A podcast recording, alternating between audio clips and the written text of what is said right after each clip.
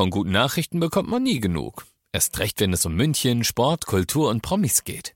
Lesen Sie selbst gute Nachrichten. Heute in der Abendzeitung und auf abendzeitung.de. Abendzeitung. Die ist gut.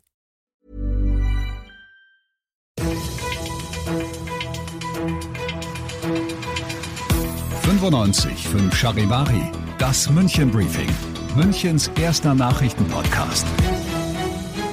Mit Christoph Kreis und diesen Themen. Ein Pfleger soll in München mutwillig das Leben seiner Patienten riskiert haben und in Tegernsee hatte ein Polizist keine Wahl, als einen Mann zu erschießen. Herzlich willkommen zu dieser neuen Ausgabe. In diesem Nachrichtenpodcast kriegt ihr jeden Tag innerhalb von fünf Minuten all das zu hören, was in München heute wichtig war. Jederzeit und überall da, wo es Podcasts gibt oder aber jetzt um 17 und 18 Uhr im Radio. Also am Sonntag wurde die Polizei verständigt von einem Oberarzt eines Münchner Klinikums, dass der Verdacht besteht, dass ein Pfleger nicht verordnete Medikamente und diese auch noch überdosiert am Patienten gegeben hat, die daraufhin in einen lebensgefährlichen Zustand äh, gefallen sind.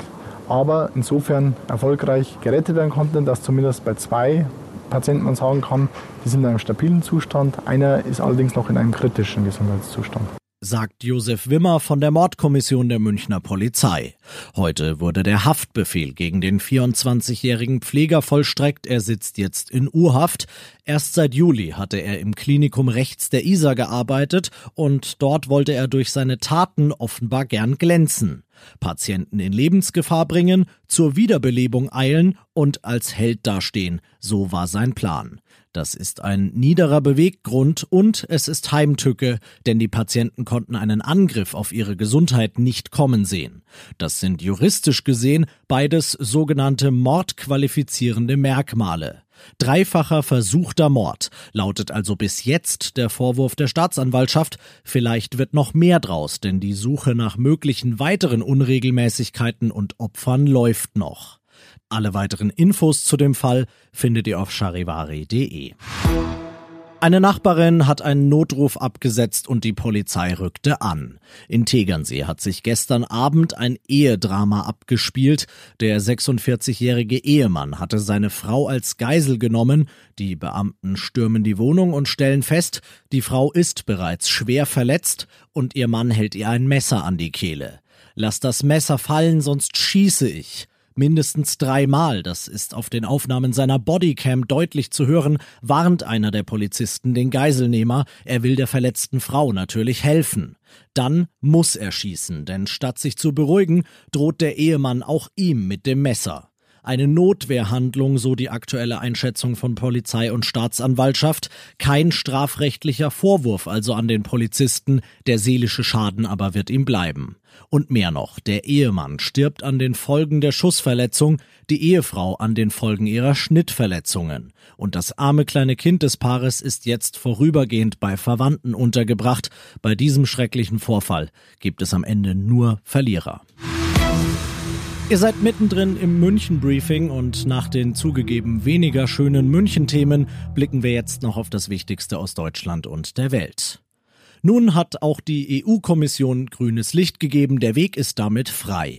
Die EU wird 300 Millionen Dosen des vielversprechenden Corona-Impfstoffs von den Firmen BioNTech und Pfizer kaufen, aus Brüssel Charivari-Korrespondentin Sarah Geiser-D. Mit diesem Impfstoff sind jetzt so viele Hoffnungen verbunden. Wann BioNTech und Pfizer eine Zulassung bekommen, ist aber nicht klar. Die bis zu 300 Millionen Impfdosen, die man sich hier in Brüssel gesichert hat, sollen aber, sobald es soweit ist, allen EU-Staaten zur Verfügung stehen, verteilt nach Bevölkerungszahl. So steht es in einer EU-Vereinbarung. Deutschland kann demnach mit rund einem Fünftel rechnen, also mit bis zu 57 Millionen Impfeinheiten. Gesundheitsminister Spahn hat dagegen die Erwartung geäußert, dass Deutschland bis zu 100 Millionen Impfdosen erhält.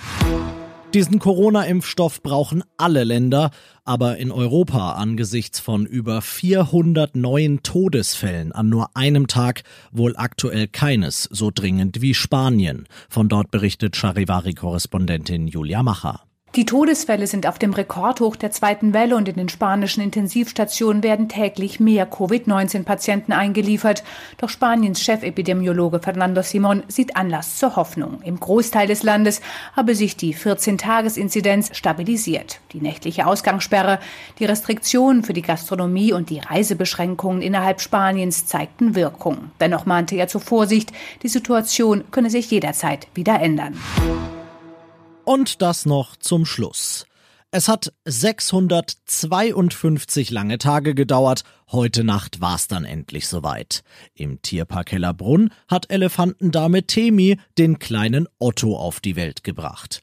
Besuchen könnt ihr die beiden zwar aktuell leider nicht, denn der Tierpark ist ja wegen der Corona-Maßnahmen geschlossen, aber wir haben natürlich vorgesorgt und haben die sehr, sehr reizenden Bilder für euch auf charivari.de. Ich bin Christoph Kreis. Ich wünsche euch einen schönen Feierabend.